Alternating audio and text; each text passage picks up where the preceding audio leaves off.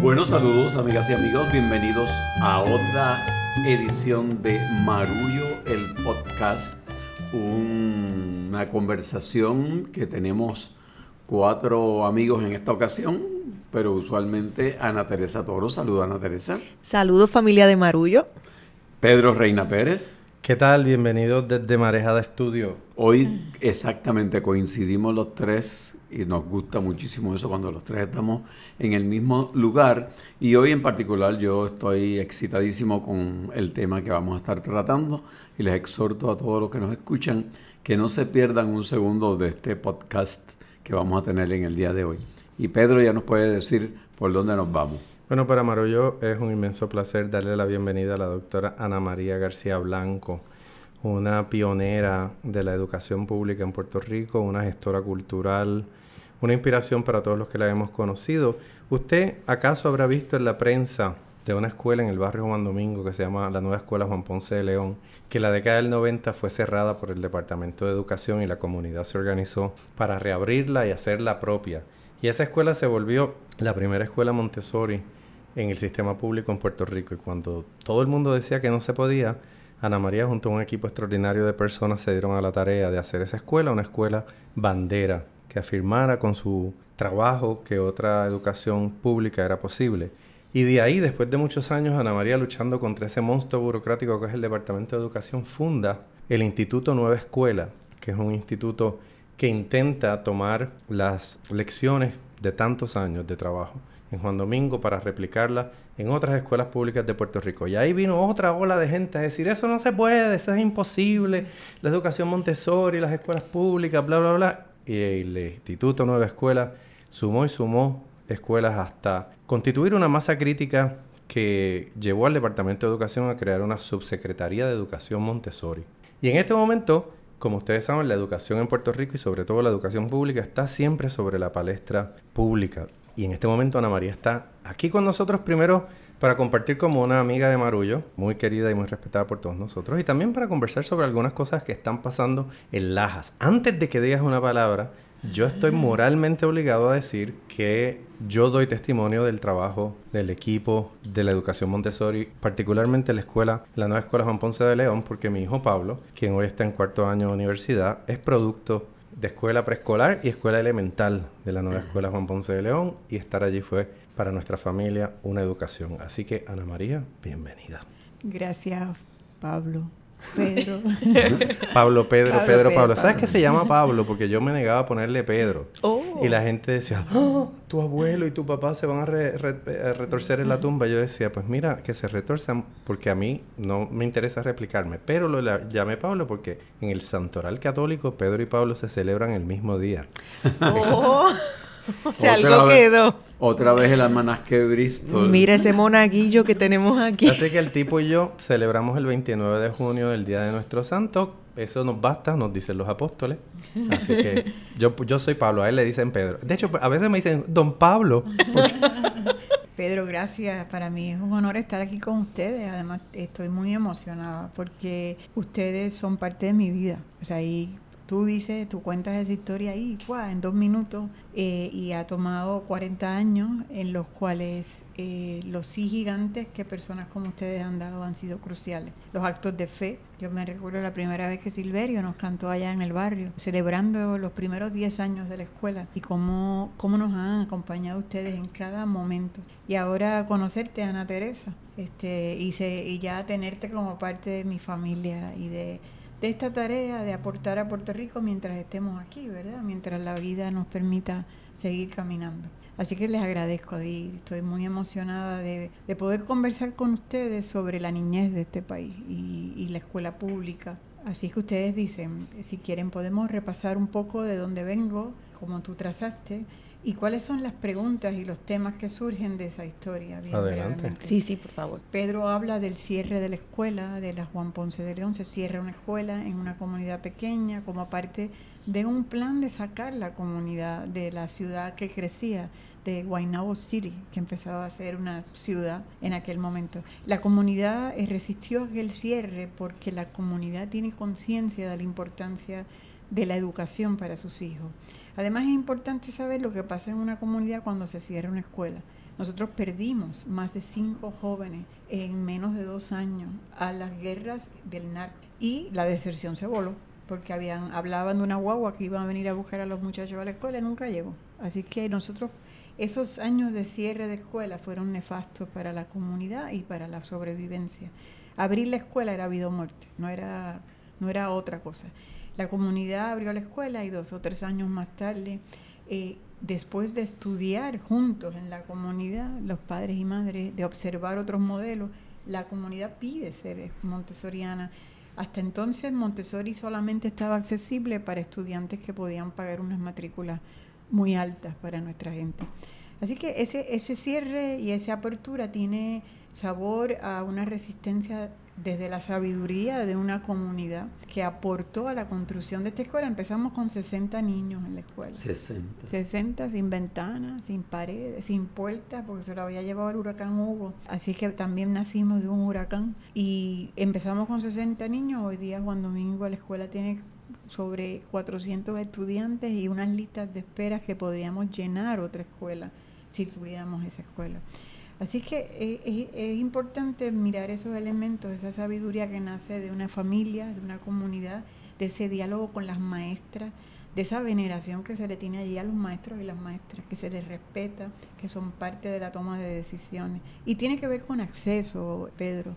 Nuestros estudiantes no tenían acceso a una escuela tan buena como los niños que vivían al otro lado de la carretera. Yo quiero hacer una acotación súper breve cuando, cuando yo le digo a la gente que mi hijo estudió allí. Me dicen, ah, claro, porque tú eres profesor. Y yo le digo, no. Yo apunté a Pablo un abril del, del año, ya ni me acuerdo, pero el año que él estaba, entraba a preescolar. Y yo estaba allí a las 5 de la mañana, el día que la escuela permitía solicitudes de personas fuera de la comunidad, porque hay un día para eso. Y yo estaba allí a las 5 y fui el número uno y me llamaron y me dijeron que Pablo no había entrado. Porque la demanda de gente de la comunidad era tan grande. Pasaron, yo tuve que matricularlo en otra escuela. Y como era el número uno en la lista de espera, porque ahí estaba a las 5 de la mañana, en agosto me llaman y me dicen, hay un lugar, porque hay un lugar, usted lo quiere. Y yo tranquilamente llamé a la otra escuela y le dije, quédese con la matrícula. No pasa nada. Que yo me lo llevo y allí estuvo. Y gracias a eso. Nueve años, ¿verdad? Nueve años. Nueve años, sí. Y yo le comentaba a Pedro hoy que una de las cosas que yo entonces dirigía la escuela y de las cosas que más disfrutaba era por las mañanas, se me llenaba la oficina de niños y ellos venían a conversar y a traerme ideas de cosas que podíamos hacer en la escuela. Y había un niño de 6 años y uno de 12 y había una muchacha de 15, o sea, era una mesa, yo le llamaba mi mesa asesora y todos eran menores de 15 años y me dieron las mejores ideas del mundo, Silverio. Yo aprendí, además que gozaba mucho mis días con ellos, ver esos niños pensando, construyendo, pensando en el otro. Era una cultura, se crea una cultura de, participación desde chiquitito, o sea, desde pequeño, y también del bien común. O sea, ellos compartían y ellos traían ideas para que los demás niños estuvieran bien, para que todo el mundo estuviera bien.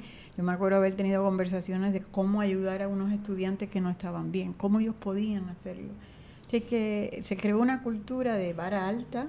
Allí académicamente esos muchachos salían súper bien preparados. Olvídate de la deserción, allí no se permitía la deserción. Pero además de salir bien preparados académicamente, son buenas personas y salen listos para construir un país, ¿no? para construir su comunidad. El instituto, Pedro, es una respuesta también generosa de un grupo de maestras que cuando otras escuelas con la misma historia que Juan Domingo, porque la historia de Juan Domingo de un deterioro, de un abandono de una escuela que lo lleva a un cierre, una merma de matrícula que entonces justifica el lo injustificable. Yo creo que si hay tres estudiantes debe haber escuela, si hay un estudiante hay escuela, pero aquí lo llevamos a otro tipo de número. Esa, esa, esa historia, esa historia de Juan Domingo, si yo te pudiera decir en dos minutos, Pedro, se repitió, Silverio, eh, se ha repetido durante estos 30 años en muchos sitios, en Vieques, en, mm. Bonito, en Laja, en Aguada. Eh, estas escuelas luego se, se, se, se, someten, ¿no? empiezan un proceso de transformación y hay varios elementos que aprendimos en Juan Domingo. Antes de Montessori, lo primero que trabajamos es la reconstrucción del tejido social de esas escuelas y sacamos un poco la, la la estructura jerárquica del departamento, donde empiezan a, bajar las órdenes a través de los distintos pisos, a una mesa redonda donde se rige la conducta de la gente por un código de honor. O sea que nosotros los adultos somos el primer modelo para esos niños y, y niñas y damos un modelo de sana convivencia, de respeto al otro, de poder llegar a consenso, de poder tomar unas decisiones en colectivo y a lo mejor la decisión no es la mía, pero yo yo soy parte de esa comunidad y yo me entrego alma, vida y corazón. Es un modelo de vida, realmente es una forma de vida. Así que a través de este trabajo hemos logrado eh, eh, eh, que Montessori, que es un sistema mundialmente reconocido como académicamente excelente, como socialmente excelente, esté accesible a la comunidad de las escuelas públicas en Puerto Rico. Ya estamos en 46 lugares. 46 escuelas. 46 escuelas que están en distintos momentos de su desarrollo. Hay escuelas que tienen casas del niño y hay escuelas que son completas Montessori. Ya estamos llegando a la escuela intermedia y superior. Ya hemos tenido que pedirle, la comunidad ha tenido que pedirle al gobierno que abra algunas de las escuelas que cerraron en el 2018 porque la escuela se puso demasiado grande. Esos niños han seguido creciendo y la comunidad quiere que sigan con el modelo y con la cultura que se establece en nuestras escuelas. Y así tenemos varias historias de rescate de escuelas porque son el próximo nivel de esa escuela elemental Montessori. Te escucho, Ana María, y, me encanta como siempre hacer referencia a la palabra cultura, porque eh, cuando tú fortaleces, estableces, diseñas un modo de aprendizaje, de vida, de interacción, que pasa y ya adquiere la forma y estructura de una cultura, eso ya corre solo. Entonces, eh, eh, la búsqueda de soluciones a problemas es mucho más pequeña porque hay menos problemas, porque la cultura, si es sólida, si es fuerte, se corrige a sí misma. Se crean ambientes de trabajo donde, donde la misma cultura invita a que no haya deserción, no por imposición, no por mecanismos de restricción, sino porque la cultura no la fomenta entonces, eh, eso es algo bien poderoso y, quería compartir también con, la familia de Marullo que nos escucha cómo se da este, este encuentro, que eres nuestra primera invitada de esta temporada y estamos felices de que, de que seas tú, que has sido un faro en el país y eres un faro para nosotros también. Ana María fue una de esas personas, de ese público fabuloso que fue a la, a la presentación del libro de Silverio que disfrutamos hace un par de semanas en el Colegio de Arquitectos, fue un jueves. Y estando allí, a los pocos días, Ana María y yo seguimos la conversación y llegamos, yo creo que a conclusiones de lo más, o por lo menos a reflexiones, digamos, no conclusiones, reflexiones interesantes y dijimos, esto hay que, compartirlo y, contagiarlo. Y una de ellas, yo quería traerlas hoy, quien Marullo no nos gusta mucho eso del chit chat y de estar hablando por las ramas, nos gusta tirarnos al pozo de inmediato. Y una de las cosas que hablábamos, Ana María, y que para mí es fundamental compartir con la gente, es eh, cómo las situaciones complicadas que, estás atravesando como líder de los proyectos Montessori, y digo líder en el mejor sentido, no en el sentido jerárquico, sino en, el sentido de, digamos, persona que ha estado alumbrando ese camino por tanto tiempo y, junto a un grupo de trabajo tan extenso y, comprometido, tienen que ver sí con pues, la crisis económica, tienen que ver sí con una especie de, especie no, con, un diseño concreto de, expulsión, de debilitamiento de nuestras instituciones y, muchos de esos temas que hemos discutido aquí en Marullo muchas veces, pero hablábamos de que también tienen que ver con una profunda falta de amor por el país y, y, con colocar en posiciones de poder a personas que pueden tener muy buenas intenciones, pero a lo mejor no tienen las competencias o el entrenamiento para que el amor por el país pueda manifestarse. Entonces quería preguntarte sobre eso. ¿Dónde falta amor? ¿Dónde falta conciencia y compromiso de país dentro de lo que han sido las vivencias y sobre todo las más recientes que, vas a compartir con nosotros eh, en nuestro sistema educativo? Fíjate, Ana Teresa, ahorita tú hablabas de cultura y yo siento que hay, hay estructuras y que exigen unas conductas que llevan a una cultura de bien común, que dejan que esa tendencia humana de amar al otro, porque yo creo que nosotros tenemos esa tendencia de amar al otro y lo vemos en los niños. O sea, los niños aman al otro porque sí. Eh, esa tendencia la tenemos todos. Y yo creo que hay estructuras, hay formas de organizar las instituciones como la escuela, como el Departamento de Educación que pueden llevar o al amor o al desamor.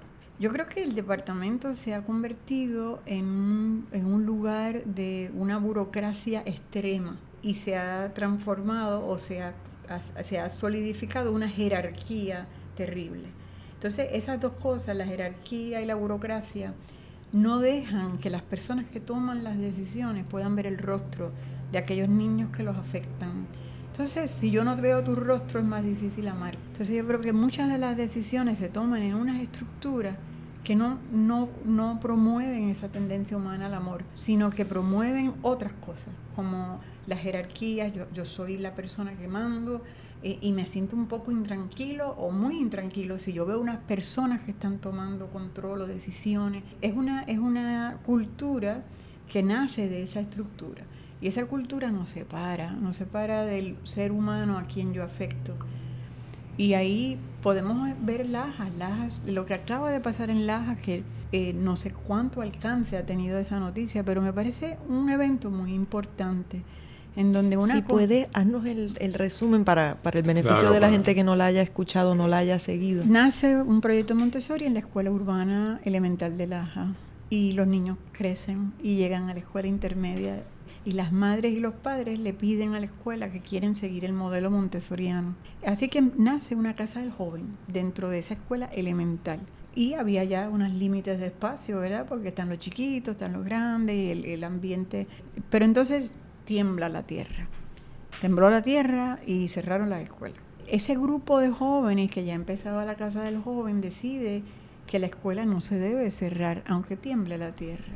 ¿Qué hicieron estas maestras que son para mí ejemplos, heroínas, heroínas de este país?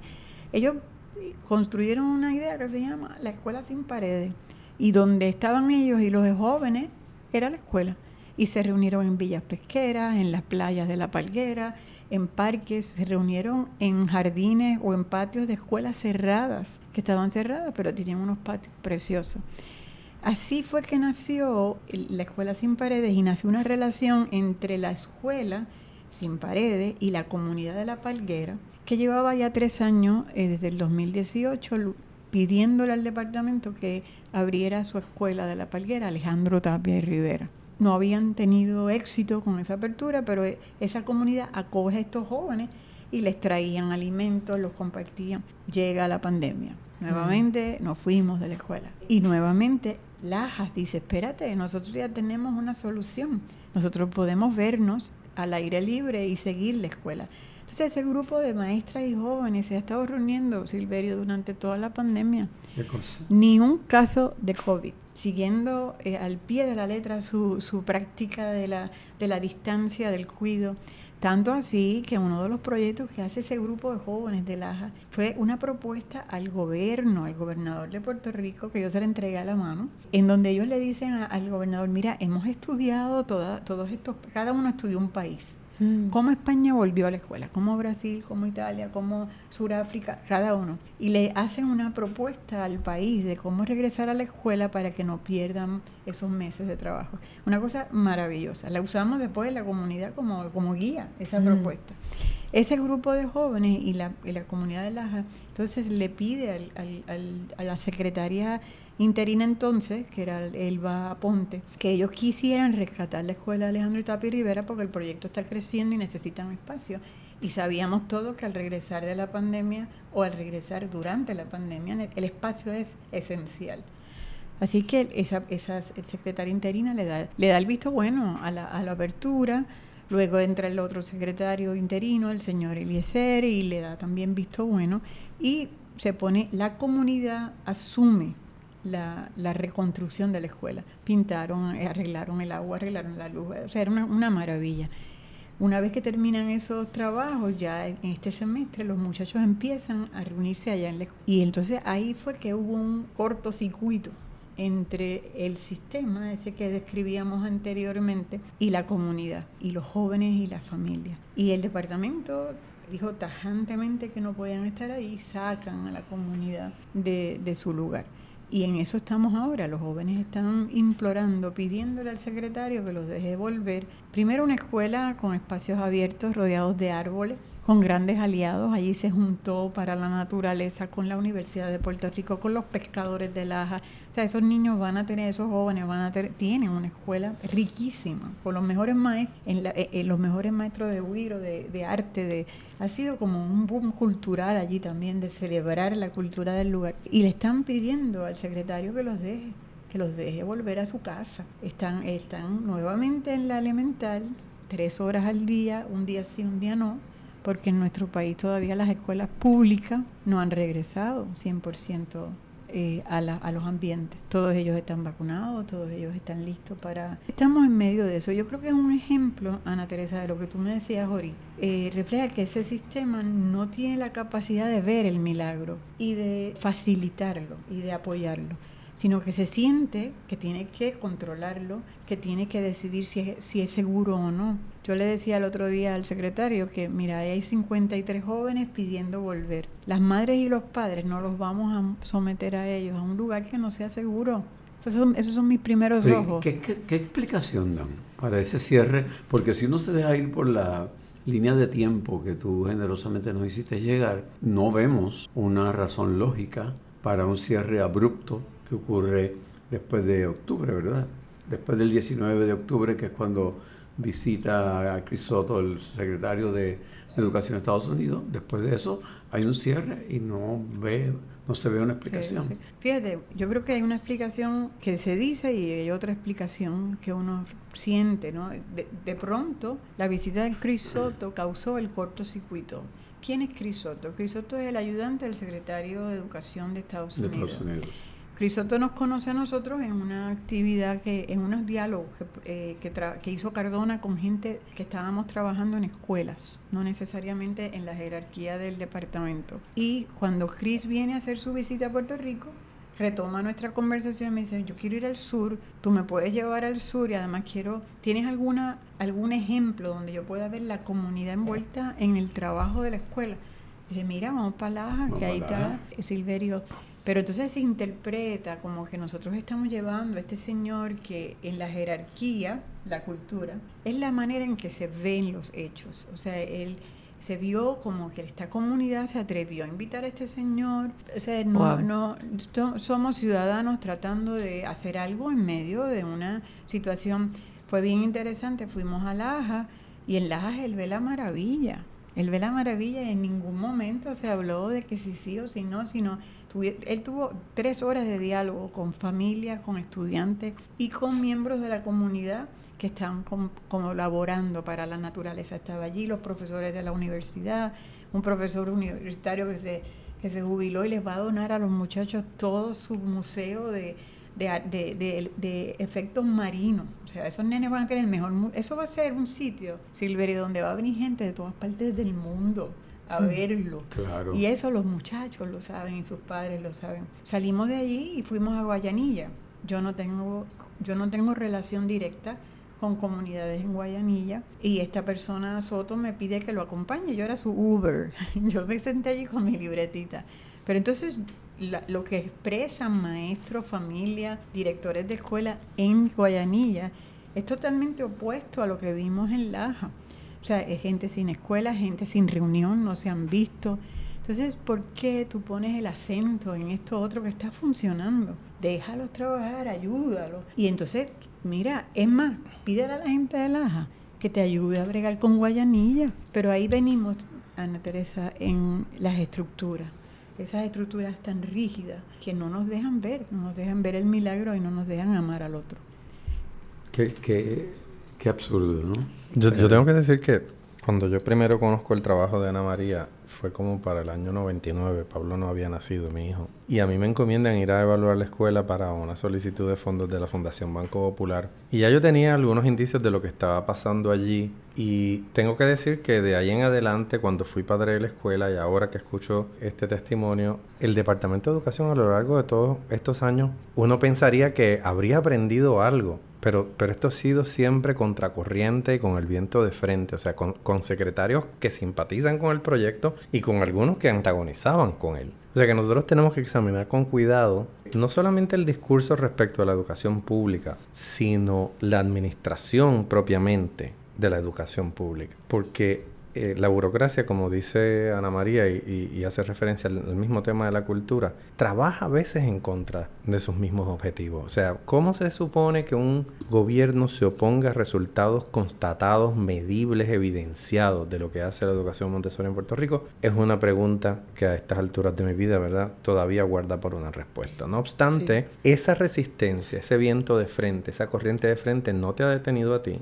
no ha detenido al equipo de personas que se han formado al calor de tu dirección y que trabajan autónomamente, porque tú eres una. A mí me consta que cuando tú hablas de una mesa de trabajo, tú no aspiras, nunca has aspirado a protagonismo, tú siempre has repartido el pan, tú siempre has repartido la responsabilidad con la intención de que las escuelas y las unidades trabajen por sí solas. Así que escuchar esta historia de las por un lado es familiar, ¿no? ¿Cómo es posible? Y que se extrapola a otras a otras vertientes de la sociedad porque lo vemos con proyectos eh, como la misma nuestra escuela, jóvenes de Puerto Rico en riesgo, o sea, otros proyectos que han demostrado, mira, PS también es, es otra organización, que han demostrado, mira, que hay un problema, podemos resolverlo de este modo. Proponemos esta solución y fuera del tercer sector, también comunidades que de manera independiente y sin ninguna estructura se han organizado para resolver sus propios problemas, van al gobierno y le dicen, no, lo, lo, que tú me quieres proponer para resolver el problema no me lo resuelve, me lo resuelve esta otra cosa. Y, y, de pronto ahí la comunicación se cierra. Y lo planteo de esta manera porque es importante que la gente sepa que hay cosas buenas pasando en el sistema de educación pública a pesar de todas las cosas que nos caen encima. La crisis fiscal, los desastres naturales, la burocracia. O sea, en el sistema de educación pública hay cosas buenas pasando. Escuchar que en Lajas hay una hmm. escuela que los estudiantes quieren que abra destruye el discurso de que los estudiantes son vagos, que son indiferentes a la educación. Que no quieren. Que no les importa. No, hay un valor en la educación montessoriana que promueve la solidaridad y la promueve a todos los niveles. La escuela, ¿verdad? En Juan Domingo, la escuela Juan Ponce de León hace todos los años una marcha por la paz. Y es, es como un rito, ¿no? Los, los, estudiantes marchan por las calles de la comunidad en una afirmación de la paz. Yo lo pensaba un rito muy bonito, muy simbólico, hasta que mi hijo Pablo va a estudiar un semestre a Boston, el segundo semestre de octavo grado, y va a una escuela que se gradúa de octavo grado. Se había graduado de Juan Domingo en sexto grado y accede a venir. Yo estaba en ese momento como investigador visitante en Harvard. Pablo viene a un semestre de octavo grado que es un semestre de graduación. Una locura. Así que el tipo se mete en la clase de chola, eh, se adapta, llega a la graduación y de momento llegan los premios y Pablo se lleva la medalla de la paz. Yo decía, ¿qué? Él lleva una semana aquí. él lleva cuatro, eh, seis meses aquí, Marcelo. Exacto, Y la escuela decidió reconocerlo como un diplomático. Le decían, es que él es un diplomático, a él le gusta trabajar, así que él se va a llevar la medalla de la paz. Y yo decía, este es el trabajo de la escuela. O sea, sin restarle mérito a su personalidad. Pero yo decía, esto es una evidencia de que él lo ha internalizado y de que el trabajo, ¿verdad? Si ese es en el caso de mi hijo, yo doy, doy fe además de que las amistades de mi hijo de 21 años todavía giran alrededor de la escuela Juan Ponce de León. Y qué bueno que traes eso en estos momentos donde en Puerto Rico se vive la zozobra de un aumento dramático en la criminalidad. Venimos de un fin de semana donde en un solo día se cometieron más de 11 asesinatos que es todo lo contrario de esa paz de la cual fue receptor tu hijo como un reconocimiento a lo que es una educación que promueve la paz y la convivencia. Y entonces cuando escuchamos cómo se enfrentan las estructuras a esos acontecimientos del fin de semana, pues siempre es lo que se habla de plan anticrimen, de más policías o de represión cuando no tienen ni tan siquiera los recursos para hacerlo, pero nunca se menciona una cultura de paz, una educación que promueve la paz. ¿Qué podemos hacer desde Marullo para apoyar esa escuela en Lajas? Primero lo que hicimos hoy, empezar a conversar sobre esto. Eh, yo creo que sacarlo a la conversación, que no se convierta en una conversación de, de guerra, sino de paz. O sea, que podamos conversar. Tal vez sería interesantísimo que algunos de los jóvenes puedan conversar con ustedes y ustedes lo oigan de primera mano. Es de las cosas de las cosas más poderosas que tú ahorita decías, ustedes no se dan por vencidos, pero ¿cómo nos vamos a dar por vencidos si yo lo que yo escucho de ellos es una es un milagro? a pesar de todo eso, ellos quieren estar ahí. Y ahora están haciendo clubes por las tardes allí para poder estar en el sitio donde ellos estaban. O sea, eh, yo creo que darles el micrófono a ellos, Pedro, puede ser bien poderoso, bien bueno, bien... Y yo creo que puede romper esas estructuras que no, que no llegan al amor. Y He que, hecho el compromiso de que vengan.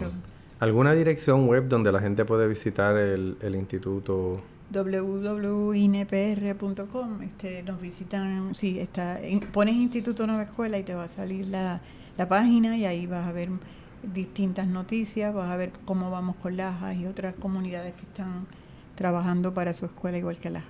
No, y también profundizar más en, en el modelo educativo, en, en los valores, en, en, en todo lo que, lo, lo, que provoca que estos jóvenes se sientan dueños de su educación, que es lo que son. Sí, pues aquí nos haremos eco de todas esas cosas en el resto de la temporada. Ana María, gracias por estar con nosotros. Aquí. Gracias a ustedes, gracias. gracias a ustedes por siempre. No se vayan, que volvemos en un momentito con las palabras de René Pérez a Rubén Blades en los premios Latin Grammy. Y la campechada. Y la campechada. Esto es Marullo. Bueno, y quiero decir que un amigo marrullero, Wilfredo Míguez, nos obsequia su legado en su cumpleaños. Quiero decir que mi Wilfredo Míguez es abogado y contador público de profesión, pero toca la trompeta y escribe libros también. Y hoy, por motivo de su llegada al séptimo piso, ya yo llegué y es chévere, quiere regalarnos su música y sus libros. Así que escucha y deleítate con su música a través de Spotify. Aquí podrás disfrutar gratuitamente de los discos Fiesta Mona Lisa y I Love Paris, cada uno con 10 extraordinarias piezas musicales, con una calidad narrativa envidiable y voz literaria de gran elocuencia, muy cercana a la de los jóvenes actuales. Miguel nos comparte la novela Isabel, una historia que no se podía publicar, inspirada en dos historias de la vida real en la que convergen el amor, la pasión y la violencia en el mundo particular de la música puertorriqueña del Caribe y Nueva York. Y la novela La Fraternidad, en la que Miguel explota el asedio, la guerra, el misterio y la pasión que rodean a una familia perseguida por el IRS desde Washington DC a Cuba. Puedes descargar ambos libros en formato PDF para tu disfrute en el sitio web www.wilfredomiguez.com www.wilfredomiguez.com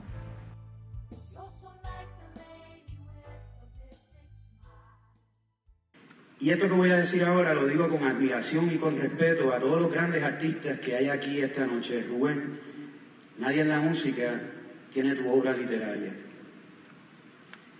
Marvel y DC Comics te tienen que pedir la bendición, porque ni Metrópolis ni Gotham City serán más grandes que ese mundo que creaste, Hispania, porque tus historias son de gente que existe, gente real, sin superpoderes mágicos, gente que se desangra si le disparan porque me enseñaste que el arte va por encima de todas las cosas, aunque la historia de Superman venda más que la de Ramiro. Gracias a ti, con mi déficit de atención, nunca me sentí solo, porque me dejaste un universo lleno de personajes que se convirtieron en mi familia. A mí me dolió la muerte de Adán García y soy de los que creo que Sebastián no estaba loco porque yo también tengo y tuve novias imaginarias. Y me tocaste el alma con tus cuentas del alma, porque todavía mi mamá duerme frente a la televisión cuando se siente sola. Entre las tantas charlas que hemos tenido, una vez te cuestionaste si había valido la pena el haber contado todas esas historias porque al final la gente se olvidaba. Me dijiste que cuando uno muere la obra moría con uno. Y pues yo te digo que por lo menos cuando yo muera yo quiero que estén todos allí esperándome. Pedro Navaja, Josefina Wilson, Pablo Pueblo, Ligia Elena, Dan García, Juana Mayo, Carmelo da Silva, Manuela Pérez, Ramiro, Juan González, Camilo Manrique, Sebastián, Paula C., Juan Pachanga, María Dionza, Madame Calalú, Laura Farina, Isabel, Cipriano Mentero, Neodoro Madera, el Padre Antonio y el Monaguillo Andrés. Llevo toda una vida creciendo con tu obra. Nací en el 78, cuando nació Siembra, y me convertí en cosecha, en fruto. Por eso, a pesar de que estamos aquí en La Vega, rodeados por edificios cancerosos dentro de una ciudad de plástico, puedo identificar a cada uno de los Pablo pueblos que trabajan aquí a tiempo completo por un salario mínimo. Por eso tu obra nunca muere, maestro. Aquí de regreso, familia de Marullo, acabamos de escuchar un fragmento de las palabras tan poderosas que eh, residente René Pérez compartió públicamente hacia su mentor Rubén Blades en la pasada entrega eh, del Grammy Latino. Eh, donde, donde fue reconocido, de reconocida la trayectoria y, la vida y, obra de Rubén Blades. Y queríamos compartir con ustedes y, hablar un poquito de lo que significa eso, porque habla mucho acerca de cómo nos pensamos como región desde esas historias compartidas, desde esa, bueno, algunos le llamaron la patria de la lengua, yo creo que va más allá de solamente la lengua, es también una patria de, de, memorias compartidas, de experiencias, eh, de cruces, de, de, matrimonios, de viajes, de hijos e hijas, pero sobre todo de música, que, eh, que es América Latina.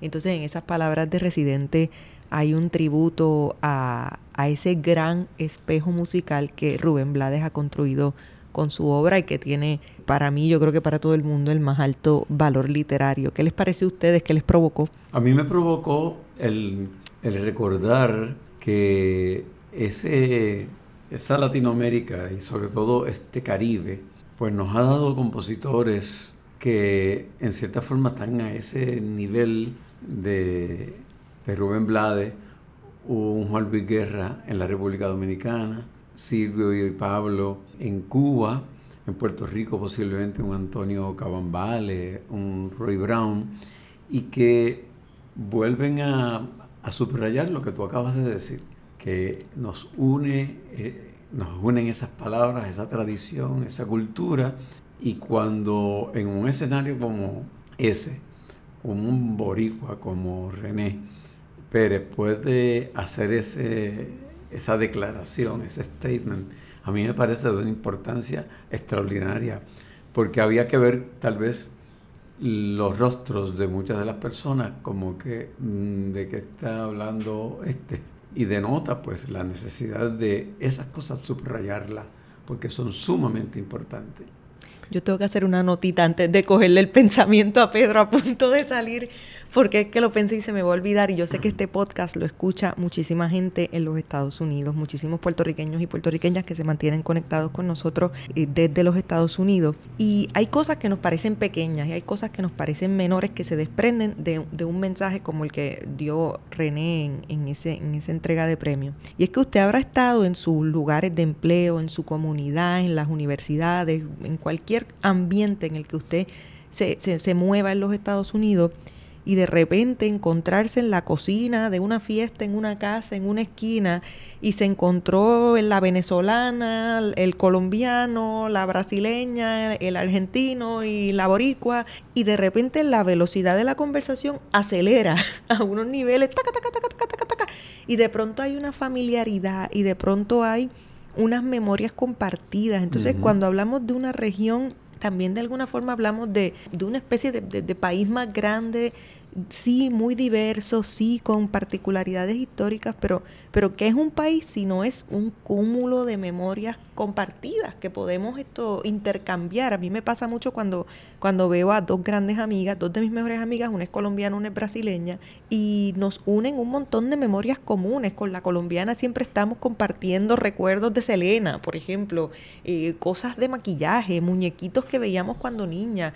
Eh, toda la región vio el chavo del 8 creciendo, o sea, eh, y la música sobre todo es fundamental para la forja de esa, de esa memoria común que termina siendo una fuerza social eh, poderosa porque nos une y nos, y nos integra a partir de esas conexiones que la propia memoria ha generado y a la vez una fuerza política que, que tiene un valor y que hay que potenciar. Entonces el reconocimiento a lo que la cultura aporta para lograr esos lazos ciudadanos que permiten eh, protegernos de, más, de mayor explotación, eh, de peores condiciones, eh, pues hay que celebrarlo y, tiene un gran valor. Y, es que me acordé de eso y pensé en la cocina y pensé en cuando uno está bien chévere con todos los amigos de Estados Unidos, que no tengo ningún problema con los estadounidenses, bueno, tengo algunos, pero no con la gente y su humanidad. Pero cuando me encuentro un latinoamericano, una latinoamericana en una fiesta por allá, inmediatamente se brincan 20 pasos para, para la conexión humana.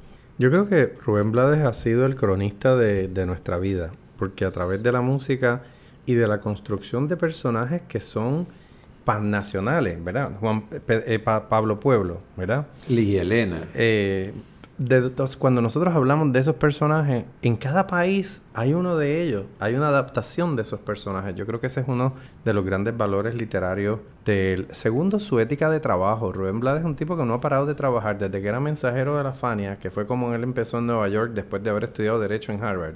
De mensajero de la Fania, cargándole las maletas a la orquesta, hasta que un día le dieron una oportunidad, agarró una guitarra, empezó a componer. Y ha sido un tipo, además de eso, muy, muy leal a Panamá.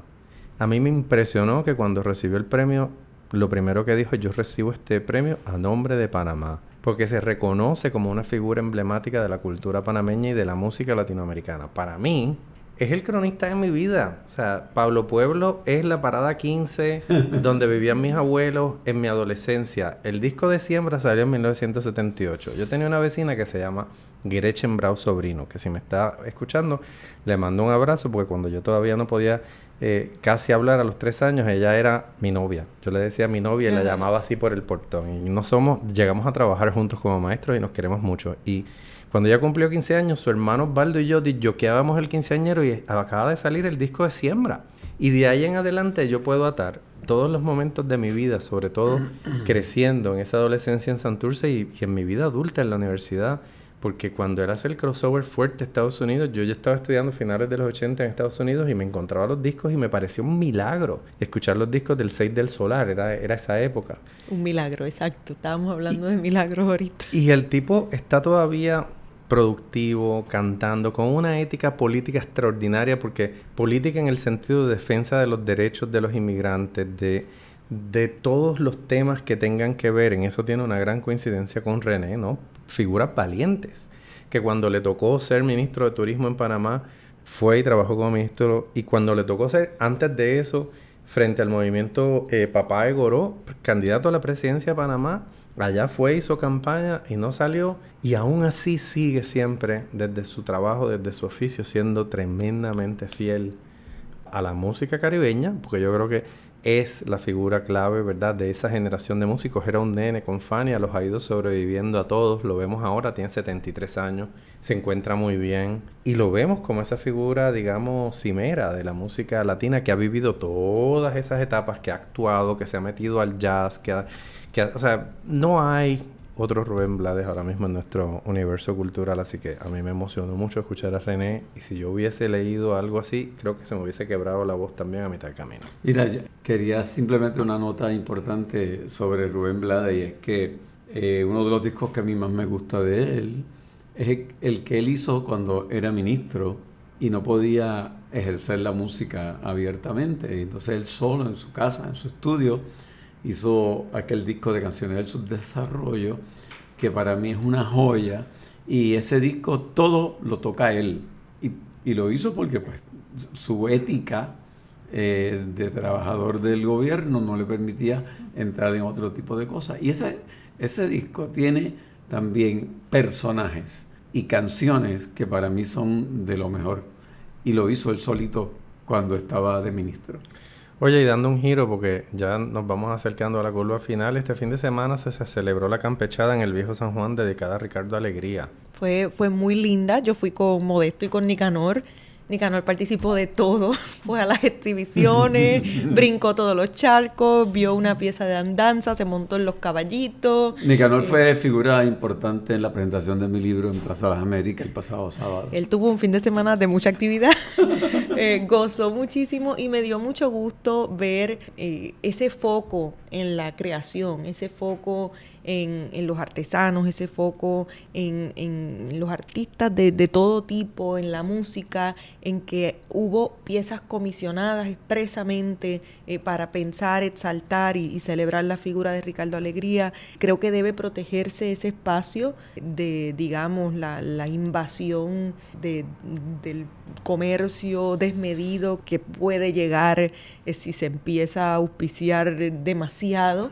eh, creo que eso es un espacio que hay que proteger para que se pueda concentrar en lo que se tiene que concentrar, que es en, que tengamos un espacio para encontrarnos en torno a nuestra cultura y nuestra historia y así lo vi. La gente disfrutó muchísimo de la música, la orquesta sinfónica estuvo, eh, también eh, cerró el gran combo. Yo me lo perdí porque ya Nicanor lo había dado todo desde muy temprano pero sé que muchísima gente lo disfrutó, que también es un espacio de ocupar la ciudad vieja, de, retomarla y, e insistir en que es nuestra y ocuparla con nuestra creación. Después de dos años, yo, a mí me pareció que fue como un, un ensayo general, un dress rehearsal, digamos, de las fiestas de la calle San Sebastián, que es un rito anual que cumple una función importante. Nada sustituye el caminar por las calles de San Juan con otra gente a disfrutar de actividad diversa en las plazas y yo creo que el Instituto de Cultura Puertorriqueña, el municipio de San Juan merecen una felicitación por haber montado las tarimas en, en cada una de las plazas y por haberse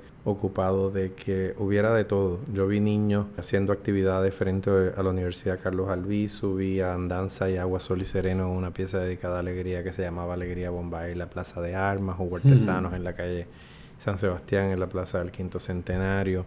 La cultura no es entretenimiento, la cultura es vida, la cultura es salud, la cultura es bienestar. Es importante que entendamos que un pueblo no solo necesita eh, comida, salud, educación, vivienda, necesita cultura también. Y reafirmación también, que nos acordemos de quiénes somos. Y volver a encontrarnos, aunque sea con mascarillas y con distanciamiento, es terapéutico y es sanador. ¿Nos queda un poco decir lo que estamos escuchando o viendo o, no hay tiempo? Yo creo, que... esta vez se colín colo porque esta madre que está grabando va a buscar a su niño.